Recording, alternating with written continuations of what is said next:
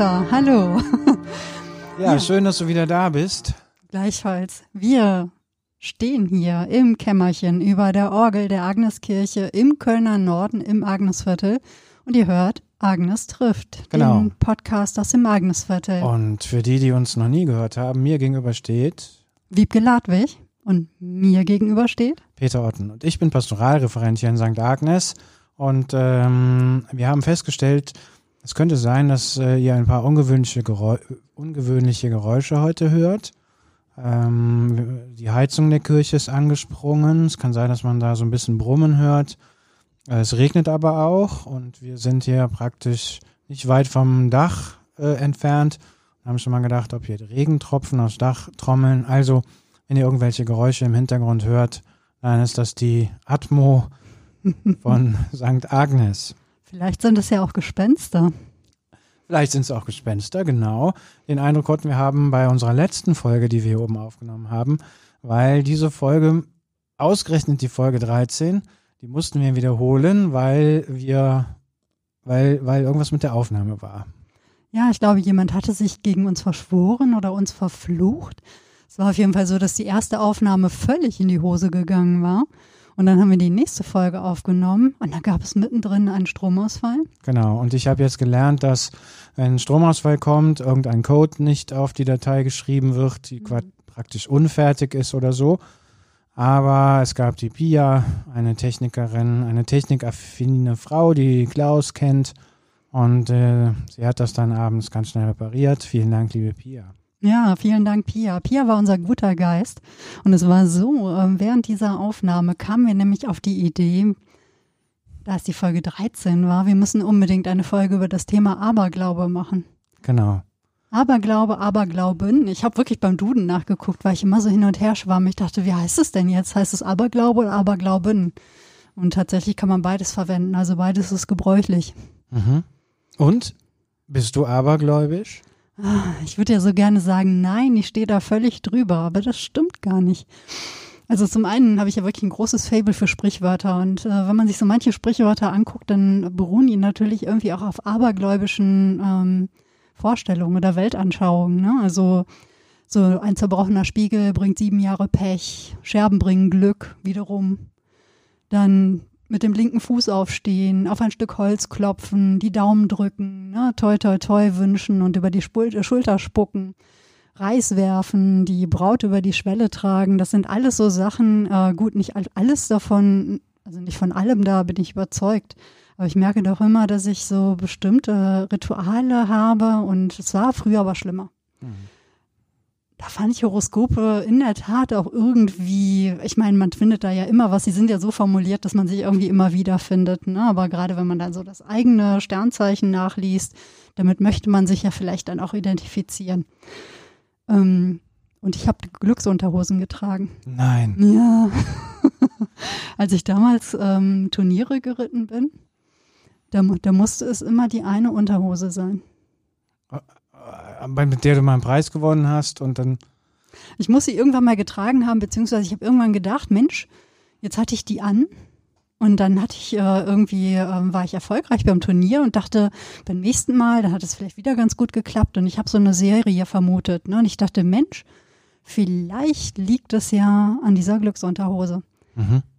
Und dann äh, trug ich sie immer, bis sie irgendwie so zerschlissen war, dass ähm, ich weiß nicht, es hat sich irgendwie aufgelöst. Ich erinnere mich gar nicht mehr so sehr. Ich habe dann auch irgendwann das Turnierereiten dran gegeben. Vielleicht lag es ja daran, dass die Glücksunterhose zerschlissen war, wer weiß. Aber hat das denn eine Zeit lang funktioniert? Ja, das ist ja wirklich ganz interessant. Also ähm, ich habe wirklich nochmal nachgeguckt, ob ich eigentlich die Einzige bin, die so bescheuert ist. Und habe dann gelesen, dass auch äh, Serena Williams, also die ne, eine der erfolgreichsten Tennisspielerinnen, glaube ich, aller Zeiten, die hat Glückssocken. Ach. Ja. Und es ähm, ist wirklich so, dass es in der Sportwissenschaft, das fand ich nämlich äh, darüber raus, weil ich da wirklich mal nachgeforscht habe. Ich dachte, oh Mann, komm, jetzt suche ich mir Verbündete. Ne? Man findet ja immer irgendjemand, der denselben Knall hat wie man selber. Und ähm, es gibt in der Sportwissenschaft in der Tat auch ähm, Untersuchungen und Studien dazu. Und es hängt einfach damit zusammen, dass man seine Emotionen besser im Griff hat, dass man also ähm, so eine Art magisches Denken entwickelt, wenn man einen Gegenstand hat, von dem man glaubt, dass er einen besser oder ruhiger oder erfolgreicher macht, dann wirkt es einfach. Es wirkt sich ja so auf die mentale, auf die Men also auf das Mentale aus. Mhm. Manche haben oder viele haben ja auch einen Glücksbringer, ne? ja. ein Maskottchen. Ja, Hast du ein Maskottchen? Ähm, bevor ich darüber nachdenke und vielleicht auch was erzähle, ähm, musst du mir vielleicht nochmal bei einer anderen Sache helfen, nämlich ähm, ich wollte zu Hause noch nachgucken, was etymologisch eigentlich Aberglaube mhm. bedeutet, also wo das etymologisch herkommt. Äh, habe das aber vergessen, beziehungsweise nicht mehr geschafft. Aber du hast mir gerade erzählt, du hast hm. tatsächlich mal nachgeguckt. Ja, ich bin ja mal hier so die Streberin. das heißt, äh, ich schmeiße dann nur vor das Internet an und, und denke so, okay, bevor ich so meine eigenen Gedanken sortiere, dann gucke ich mal, was, was auch so andere gedacht haben. Und da fand ich heraus, dass ähm, das von den alten Römern eigentlich ein Begriff ist, den man von den alten Römern übernommen hat. Also das Aber erstmal bedeutet eigentlich so falsch oder irregeleitet, so als Wortschnipsel. Ähm, ähm, Schnipsel. Und ähm, Aberglaube ist aber eigentlich, geht auch zurück auf so eine lateinische Bezeichnung. Den Link dazu, es gab einen schönen Beitrag eigentlich über die Geschichte des Aberglaubens im Bayerischen Rundfunk, Bayern 2. Verlinken wir in den Show Notes. Ne, ihr wisst schon, unsere Links, die wir da bei Podigy ähm, parken, unserer Home-Station, unserer Heimbasis. Und ähm, es gab eine lateinische Bezeichnung, die hieß Superstitio und bedeutet eben Aberglaube. Und damit haben ähm, die Römer eigentlich alles bezeichnet, was so äh, fremd und nicht römisch äh, war, also fremde, nicht römische Kulte und Kultgegenstände, Kulthandlungen, hm. also alles, was eben falsch war. Okay.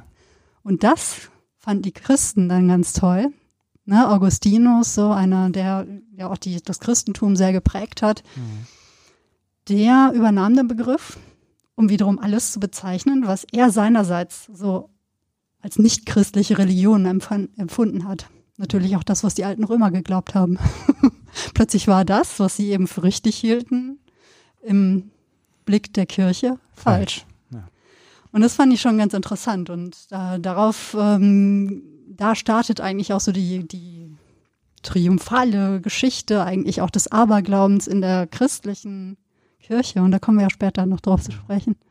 Aber erzähl mal, ähm, bevor wir da jetzt so weiter einsteigen, zum einen, ne, na, hast du Maskottchen und überhaupt, wie steht's denn bei dir mit dem Aberglauben? Das ist ja bei dir nochmal wirklich, finde ich, ganz ähm, ich will nicht sagen brisant, aber ähm, du befindest dich ja, ne, dadurch, dass du ja für die katholische Kirche arbeitest und Pastoralreferent bist, auch so auf so, einer, so einem Grad, oft mhm. zwischen Glauben und Aberglauben, denke ich. Ne? Ja gut, aber der Rheinländer kann das ja gut miteinander verbinden, also Aberglaube und Glaube. Und was ich finde daran, äh, glaube ich, interessant, diesen Grad mhm.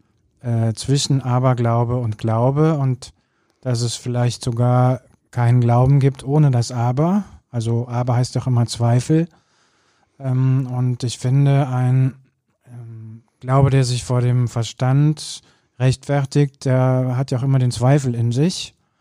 Und ähm, sagen wir mal, aus dieser Perspektive, also wenn ich über den Glauben nachdenke, wie rational ist das und wie kann ich das verantworten vor mir selber äh, und vor anderen, spielt der Aberglaube bestimmt auch eine Rolle, würde ich sagen.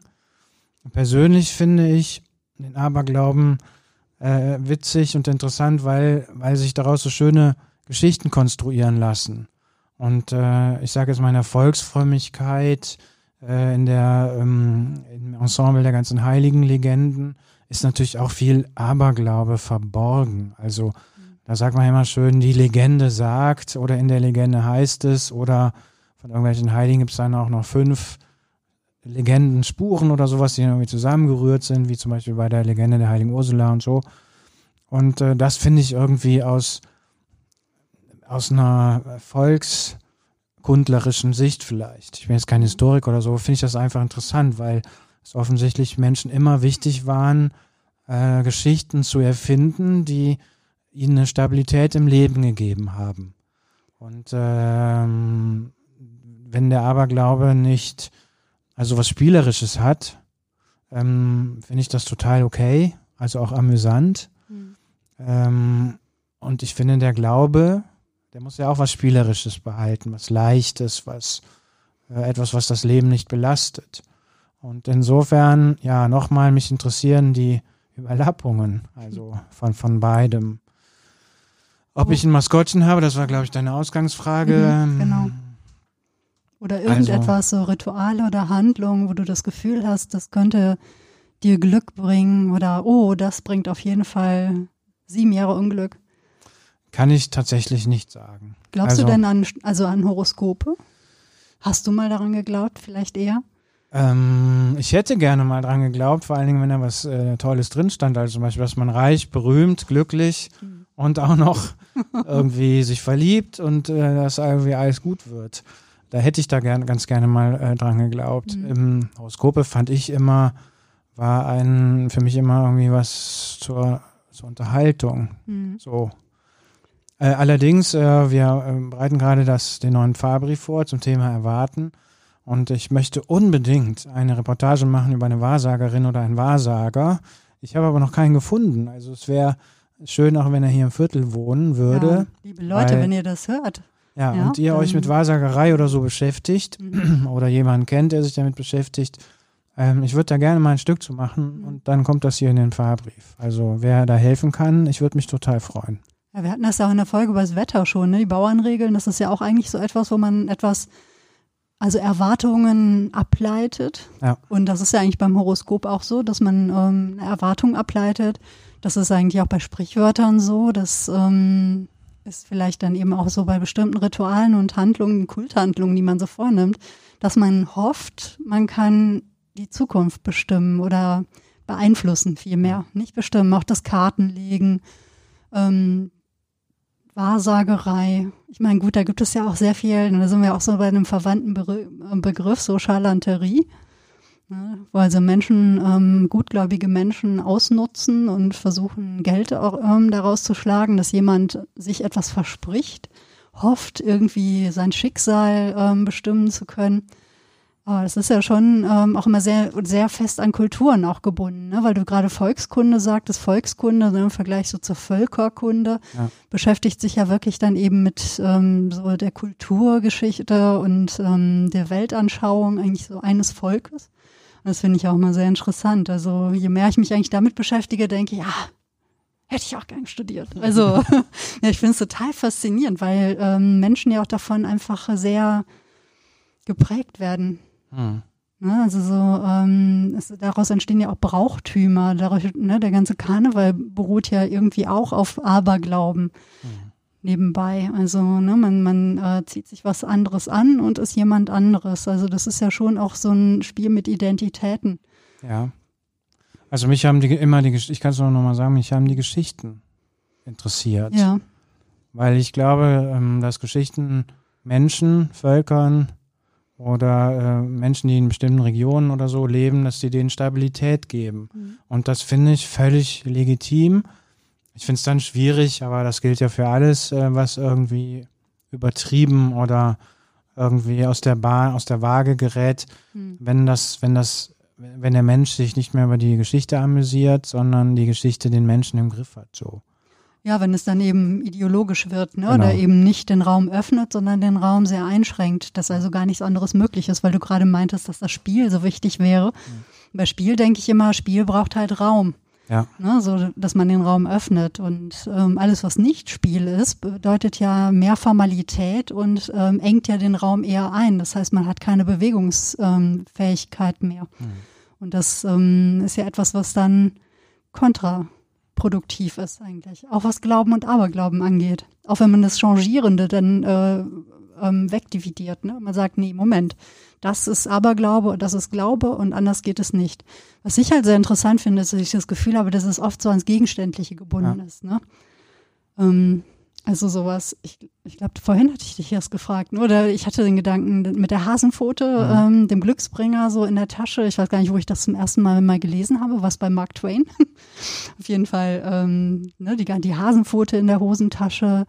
Bei äh, Karl May weiß ich noch, ne, da hatte Winnetou immer so seine Medizin, seinen Medizinbeutel um, um den Hals, also auch ähm, etwas, was sie mit den Göttern verbindet, was irgendwie ähm, seine Identität auch woran man sich festhalten kann im wahrsten Sinne des Wortes. Ja, auch. das gibt es im Katholizismus ja auch. Der ja, Rosenkranz, genau. äh, der immer noch zur Kommunion geschenkt wird, ähm, äh, das Medaillon oder die Halskette mit dem Kreuz. Mhm. Ähm, wir haben am 1. November, ähm, weil war jetzt ja alles verschoben, dank Gottesdienst mit Kommunionkindern, Da kommen die Eltern garantiert auch wieder mit Geschenken, also vor allen Dingen mit Schmuck und so, was die Kinder geschenkt bekommen haben. Und dann wird das da auch nochmal gesegnet und so. Also da merkt man ja wieder, dass das durchaus eine Verwandtschaft hat. Ja, die Kirche hat sich ja auch manches so einverleibt, ne? was irgendwie so ähm, aus, aus anderen, ja, wie soll ich sagen, aus anderen Religionen und Kulten kam. Absolut. Ne, da wurden nicht nur die Kirchen auf die alten Gemäuer gestellt von irgendwelchen heidnischen Kultstätten, ja. sondern ähm, es wurde ja auch was übernommen. Ein Weihnachtsbaum hattest du vorhin auch gesagt, ne? als wir uns hier warm gesprochen haben. Ja, genau. Ja, das Weihnachtsfest, ne? Ja. Das baut ja auf jeden Fall auf einem Heil oder mit ziemlicher Sicher Sicherheit auf einem heidnischen äh, Fest auf und ist dann halt ähm, christlich umgenutzt worden. Ja. So, oder hier, ganz in der Nähe von uns, äh, St. Kunibert ähm, mit dem Kunibertspütz. Ja, du hattest das angedeutet. Ja. Und ich dachte, was ist es denn? Was ist es denn? Aber ich warte, bis Peter es mir heute erzählt, der Kunibertspütz. Ja, man könnte da jetzt stundenlang drüber erzählen, aber ich will es mal relativ kurz fassen. Man vermutet, dass ähm, die Kirche im 7. Jahrhundert auf einem ehemaligen fränkischen Heiligtum erbaut worden ist. Also wir merken, auch da gab es religiösen Vorläufer, also eine Kultstätte, die eben nicht christlich war. Und diese Kultstätte, vermutet man, hatte etwas mit dem Wasser zu tun. Also Wassergeister. Auf jeden Fall spielte das Wasser da eine Rolle, weil es da eine Quelle gab. Und ähm, Quelle, klar, steht immer für Fruchtbarkeit, für das Leben. Ja, hat man beim letzten, vorletzten Mal drüber Frau gesprochen, Holle. Taufe, äh, Frau Holle und so. Und auf jeden Fall muss man sich vorstellen, also fränkischer ähm, Kultplatz. Und ähm, Dort wird dann im äh, 7. Jahrhundert äh, äh, wird äh, sein Kunibert gebaut, also jetzt nicht so, wie man sie heute kennt, aber halt der Vorläufer.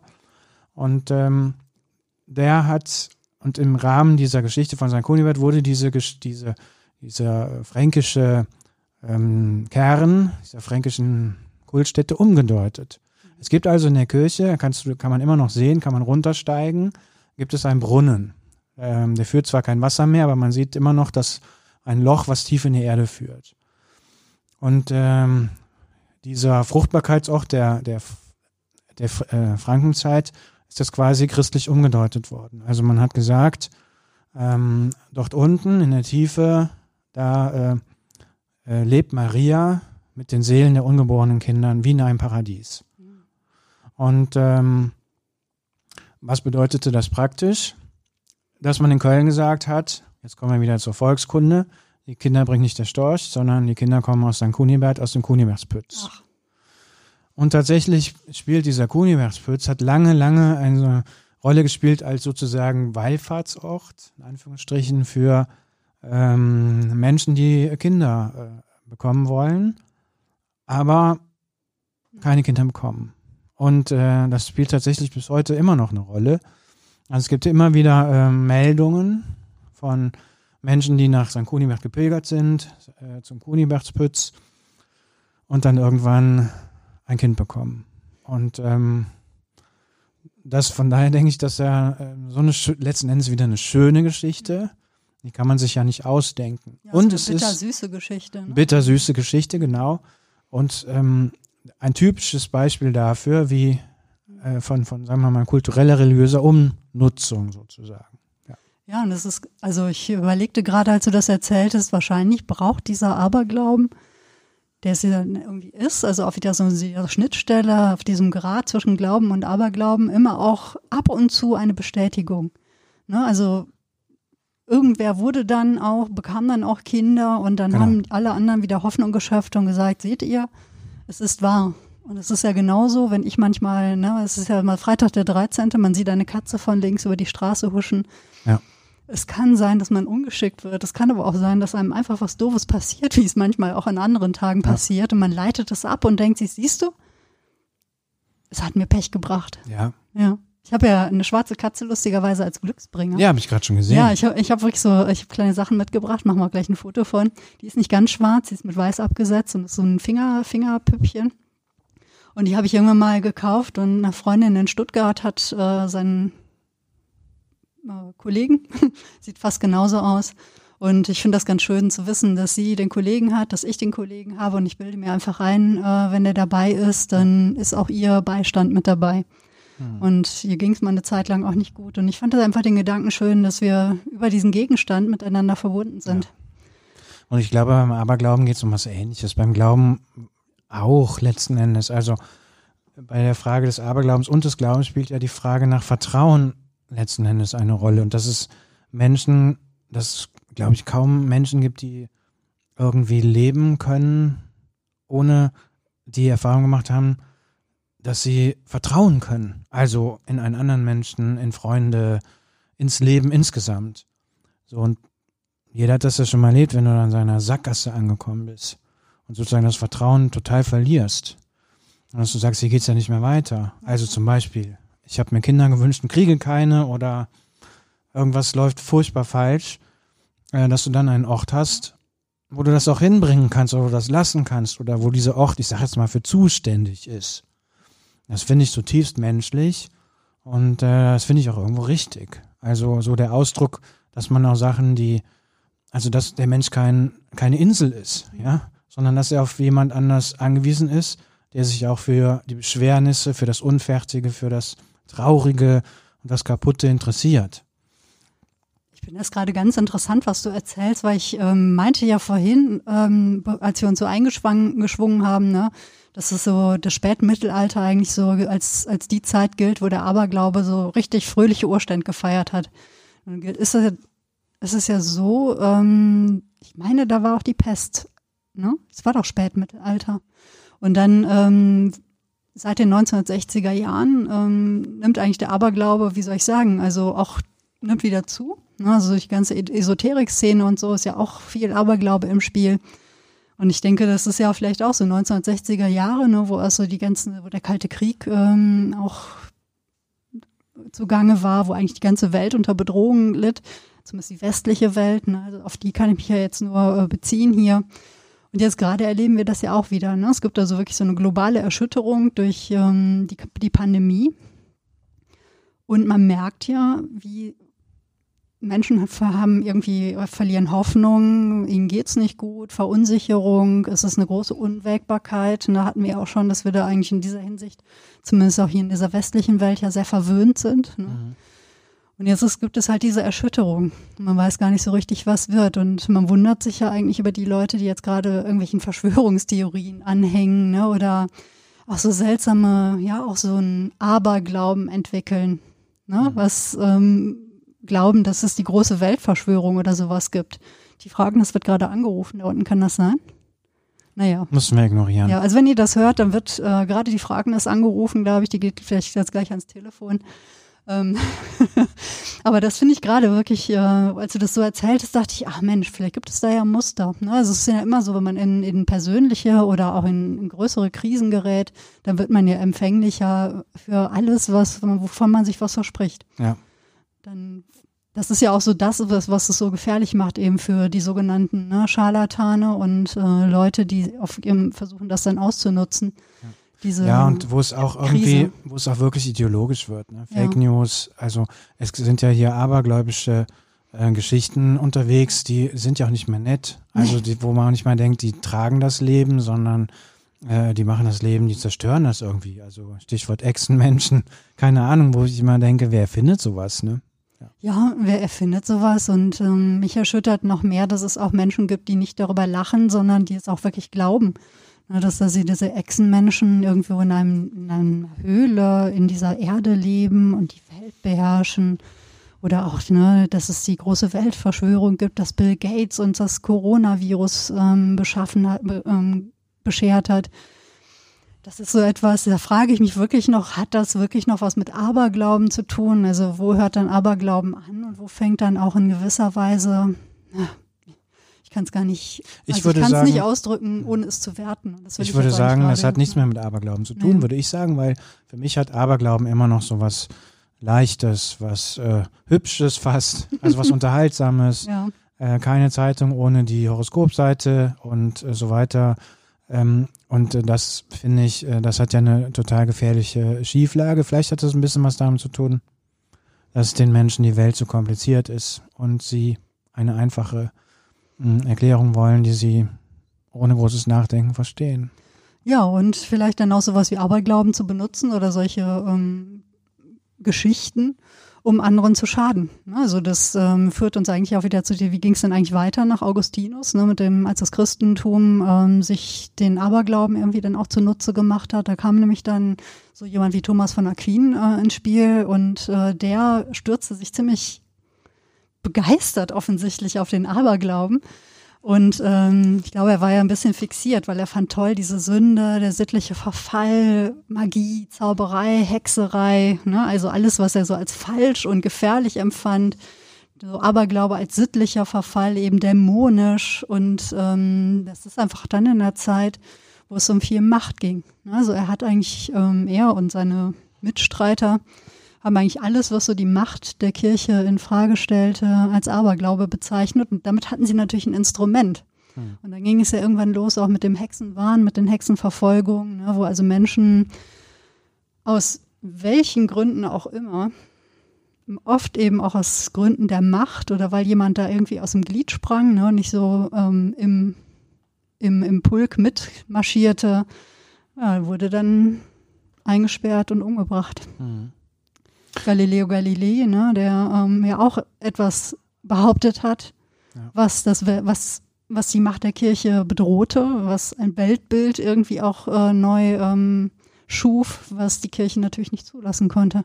Ja, und dann hast du im Vorgespräch ja darauf hingewiesen, nach der Reformation wendete sich dann das Blatt, Bildersturm, äh, alles Gepränge, bunte, gold, güldene, äh, wurde aus den Kirchen verbannt und dann haben die Protestanten gesagt, dass was vorher der Glaube war, ist der Aberglaube. Genau, alles, was die Katholiken machen, ist abergläubisch. Genau.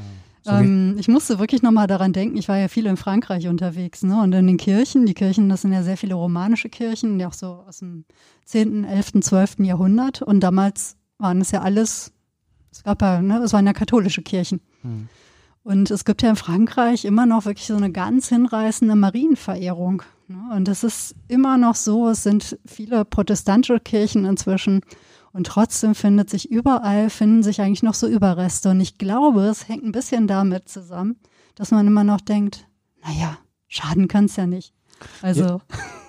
Ja. Man weiß ja nie, man weiß ja nie. Ne? Also wenn man es jetzt entfernt, vielleicht ähm, zieht man sich ja dann so den Zorn, ne? ähm, was weiß ich, von Maria zu oder so. Wir lassen ihn mal stehen.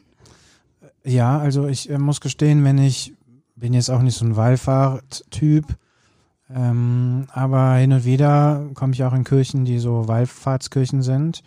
Und wenn man so da so durch diese Gänge geht, durch diese alten Kreuzgänge oder so und äh, hängt und sieht diese Votivtafeln an der Wand, Maria hat geholfen oder irgendwelche Krücken und Kreuze, die rumgetragen worden sind und wo dann so auf einem Bildstock oder sowas eine ganz kurze Geschichte der Erkrankung und der Gesundung erzählt werden. Muss ich gestehen, habe ich schon auch Respekt davor, weil äh, ich nicht davon ausgehe, dass das als ausgedacht ist, sondern dass Menschen irgendwie in sich tief eine Veränderung, eine Verwandlung, vielleicht sogar eine Heilung erfahren haben. Und ähm, das finde ich eigentlich so was, das hat, das hat für mich so was Tröstliches. Also man könnte sagen, das ist ja kindisch, das ist ja, ähm, keine Ahnung, aber ich würde sagen, da steckt immer schon ein bisschen die Überzeugung oder das Vertrauen vielleicht, da wären wir wieder beim Vertrauen drin, dass doch alles irgendwie, ja, aber vor ein paar Folgen habe ich das schon mal, dieses Wort, glaube ich, schon mal eingeführt, dass es so vollendet wird. Mhm.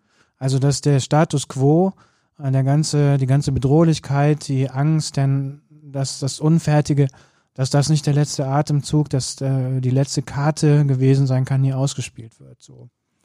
Das ist das eine. Und wenn ich da noch was ergänzen darf, ich finde, da drückt sich auch eine große, also sagen wir mal, die, so die Glaubenswelt als Sozialgefüge aus. Es ist ja nicht nur meine Geschichte, die da ausgestellt wird, sondern da gibt es ja, meine Geschichte fügt sich ein in ein Mosaik von vielen, vielen, vielen anderen Geschichten.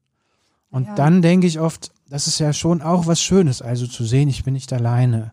Ich bin nicht allein in meinem Leiden und ich bin aber auch nicht alleine in meinem Glücksgefühl. Und äh, das würde ich sagen, verstärkt das Tröstliche ja noch. In jeder Kirche, und ich bin äh, froh, dass wir in der Agniskirche auch sowas haben, äh, finde ich ganz faszinierend, diese Kerzenaltäre, die das ja in klein eigentlich auch ausdrücken. Ja.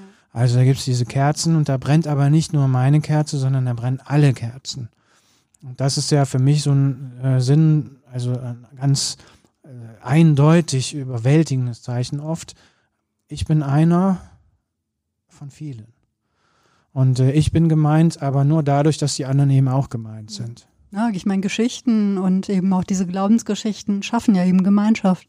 Ja. Das ist ja so der Kern eigentlich dessen, was eben auch Religionsgemeinschaften oder eben generell Gemeinschaften zu eigen ist, dass man eben sich auf dieselben Geschichten beruft. Ja.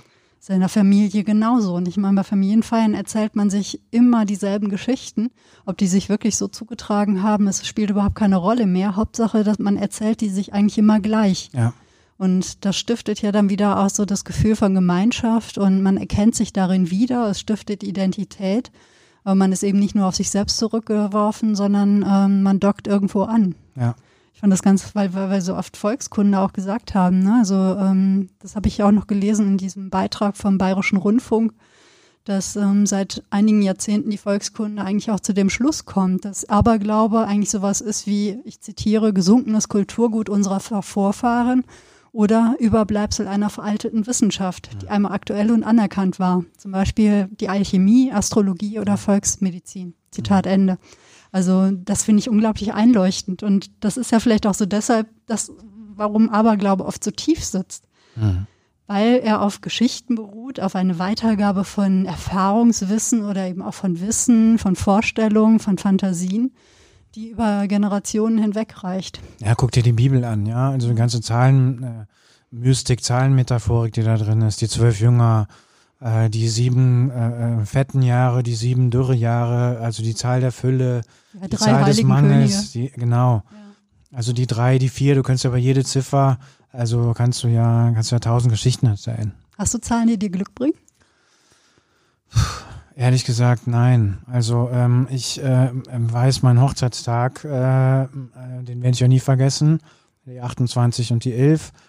Die werden mir bestimmt, also die werde ich einfach nicht vergessen, weil es ganz besondere Zahlen sind. Aber Zahlen, die mir Glück bringen, dann wäre ich schon längst äh, Millionär.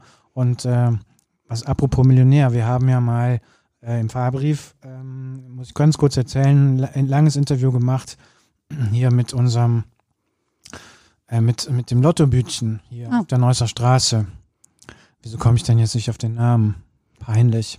Das Lottobütchen, Lottobütchen. Ähm, den kleinen, der kleine Kiosk, wo, auch, wo es auch Zeit, äh, Zeitschriften ja, ja, oder das andere gibt. Ja, genau. Das, der ist ja direkt in meiner Nachbarschaft. Genau. Aber und, ich komme jetzt auch gerade nicht auf den Namen. Und der Alt hat eingesessen. Ja, alter Fußballer, Trainer und so weiter. Und den haben wir nämlich auch gefragt, wie viel Millionengewinne sind denn da schon äh, rausgegangen äh, aus, aus ihrem Laden, weil sie haben den ja schon ganz lange. Dann hat er irgendwie gesagt, noch keiner. Dann haben wir gefragt, was war denn so der höchste Gewinn? Und dann sagte er irgendwie was so von 60.000 Mark. Und dann habe ich so gedacht, also diese Bude, die ja, oder dieser Laden, der ja schon Jahre, Jahre, Jahre, Jahre ist, ähm, und all die Lottoscheine, die da durchgelaufen sind, ja, und dann kommt da 60.000 Mark raus, dann kann man sich überlegen, ob man Glückszahlen will oder nicht. ja, aber ich meine, das fand ich ja ganz schön, was du meintest. Du hast ja dann Zahlen als Glückszahlen nicht, weil sie dir Glück bringen als solche, sondern weil du Glück damit verbindest. Ja, das stimmt. Ja, das ist ja dann wirklich was anderes. Ich fand immer ähm, so die Acht einfach sehr schön. Deswegen habe ich mir irgendwann eingebildet, das könnte eine Glückszahl sein. Mhm. Oder die Elf, ne? das hängt irgendwie so mit meinem Geburtstag zusammen. Ja, die Elf ist natürlich in Köln eine spezielle Zahl. Ja gut, aber ich komme aus, dem, aus, dem, aus Westfalen, aus dem Sauerland. Ne? Es hat sich für mich dann nochmal so umgedeutet. Ja. Ich habe am 11.11. .11. Geburtstag und das kann man hier in Köln ja kaum sagen, ne? weil alle sagen, ja super, dann ist das doch dein Tag. Ne? Ja. Und ich so, ja, für mich war es immer St. Martin, ja. weil wir an meinem Geburtstag meistens dann ähm, übers Dorf mit den Laternen gegangen sind, so als Abschluss von der Geburtstagsfeier. Ja, hat so, hat so 1000 Geburtstagskerzen, hat auch nicht jeder. 11.000 Jungfrauen, ja. 1000 Geburten. Wunderbar. da sind wir wieder bei der Ursula, ne? Also ja. das, äh, und da kommen wir auch wieder auf, das, auf die Hasenpfote. Also das ist ja ein bisschen despektierlich, wenn ich das so sage, aber ich habe auch schon mal betont, ich bin ja eher so pragmatisch äh, katholisch. Und ich finde einfach die, ähm, ich finde die Reliquien einfach hochinteressant. Ja, da haben also, wir ja also schon äh, überlegt, da müssen wir mal eine Sendung zu machen zu Reliquien, ja. äh, weil uns da bestimmt auch tausend Sachen äh, zu einfallen. Ich finde, mh, ähm, ich äh, sagen wir mal, das mit den, mit der Ursula-Legende und so weiter, ich finde das aus historischen Gründen natürlich wahnsinnig interessant, weil man viel über Stadtentwicklung, über ähm, Entwicklung von Gesellschaften, von Religionen, Wirtschaft und so weiter daran äh, ablesen kann. Äh, religiös im, oder sagen wir mal, für den Glauben finde ich das eher schwierig, weil ich immer finde, hallo, heute haben wir eine Totenruhe. Ja, und die, äh, man wird bestraft, wenn man die stört.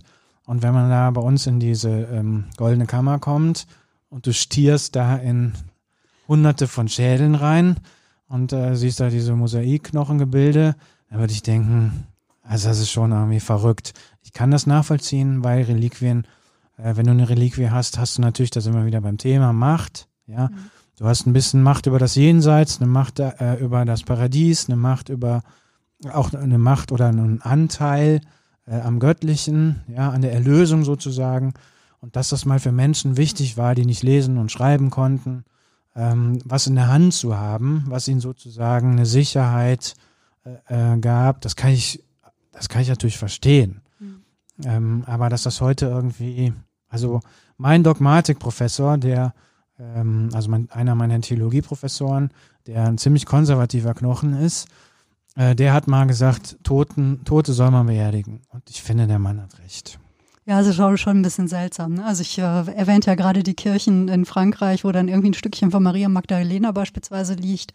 Oder man äh, sieht irgendwo äh, das Ohrläppchen von irgendjemandem oder so. Das ist schon, schon seltsam und ähm, auch so ein bisschen Flatterei. Aber ganz kurz, weil es kennen ja, glaube ich, nicht alle die Ursula-Legende. Ja. Kannst du die in zwei, drei Sätzen ähm, an umreißen? Also die Ursula-Legende speist sich aus vielen, vielen Quellen. Was man weiß ist, äh, oder was man weiß, ist auch wieder Quatsch. So, der rote Faden ist, dass Ursula mit elf Gefährtinnen den Rhein hinunter äh, gefahren sein soll bis nach Basel, um von da aus zu Fuß nach Rom zu gehen.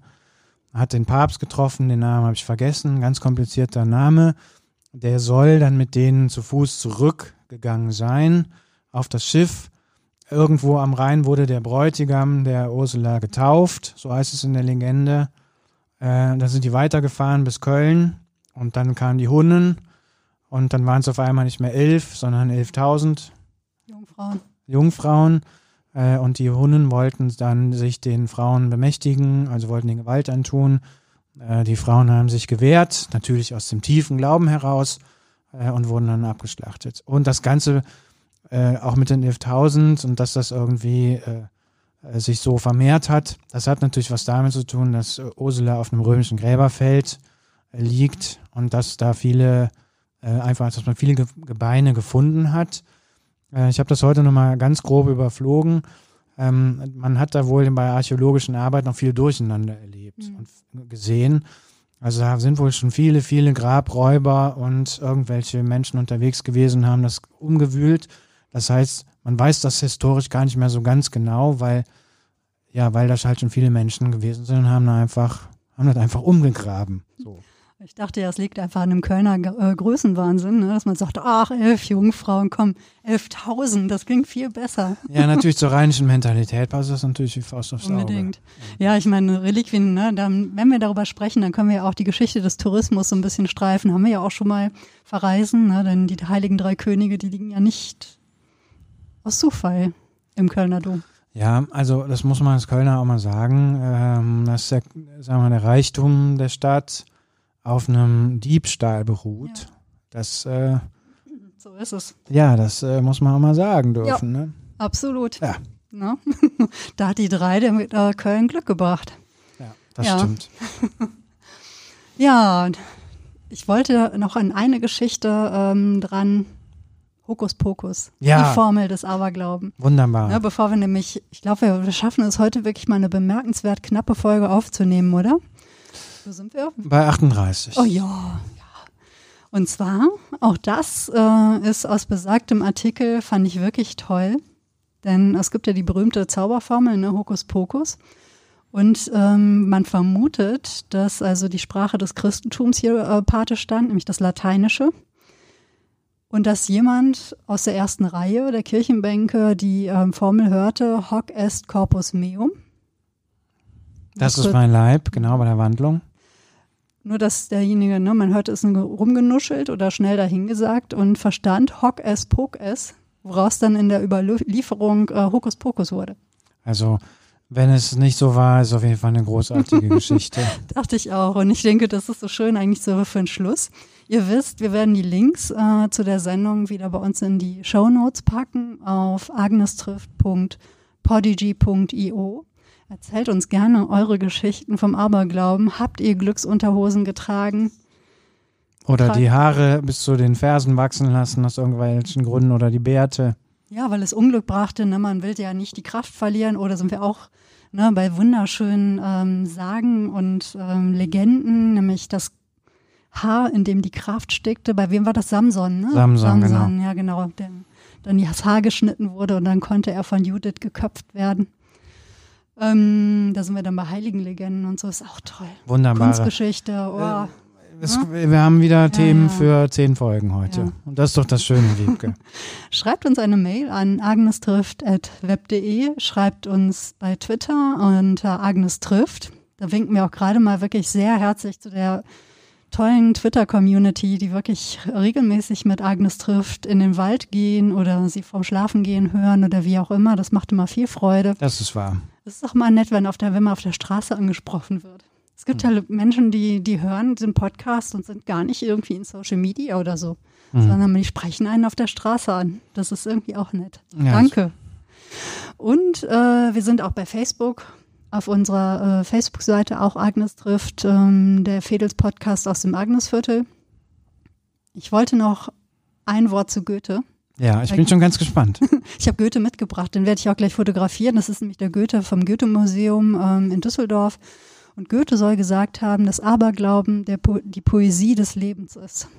Verrückt. Er hat dem auch viel abgewonnen, weil es einfach genau, was du sagst, dem Ganzen nämlich etwas Spielraum gibt. Ja. Ja. Und darauf kommt es doch an, Wiebke. Ich würde sagen, wir trinken jetzt einen Glückspilz. Das machen wir. Weißt du was? Wir stoßen mal an. Ne? Ach, ein Glückspilz muss sein. Genau. Das Glücksschweinchen haben wir heute nicht da. Greta ist nicht dabei, die Nein. lockige Pudeldame. Nein, die ist beim Arzt. Oh. Und da müssen wir ihr dann Glück wünschen. Ja. als das Wünschen noch geholfen hat.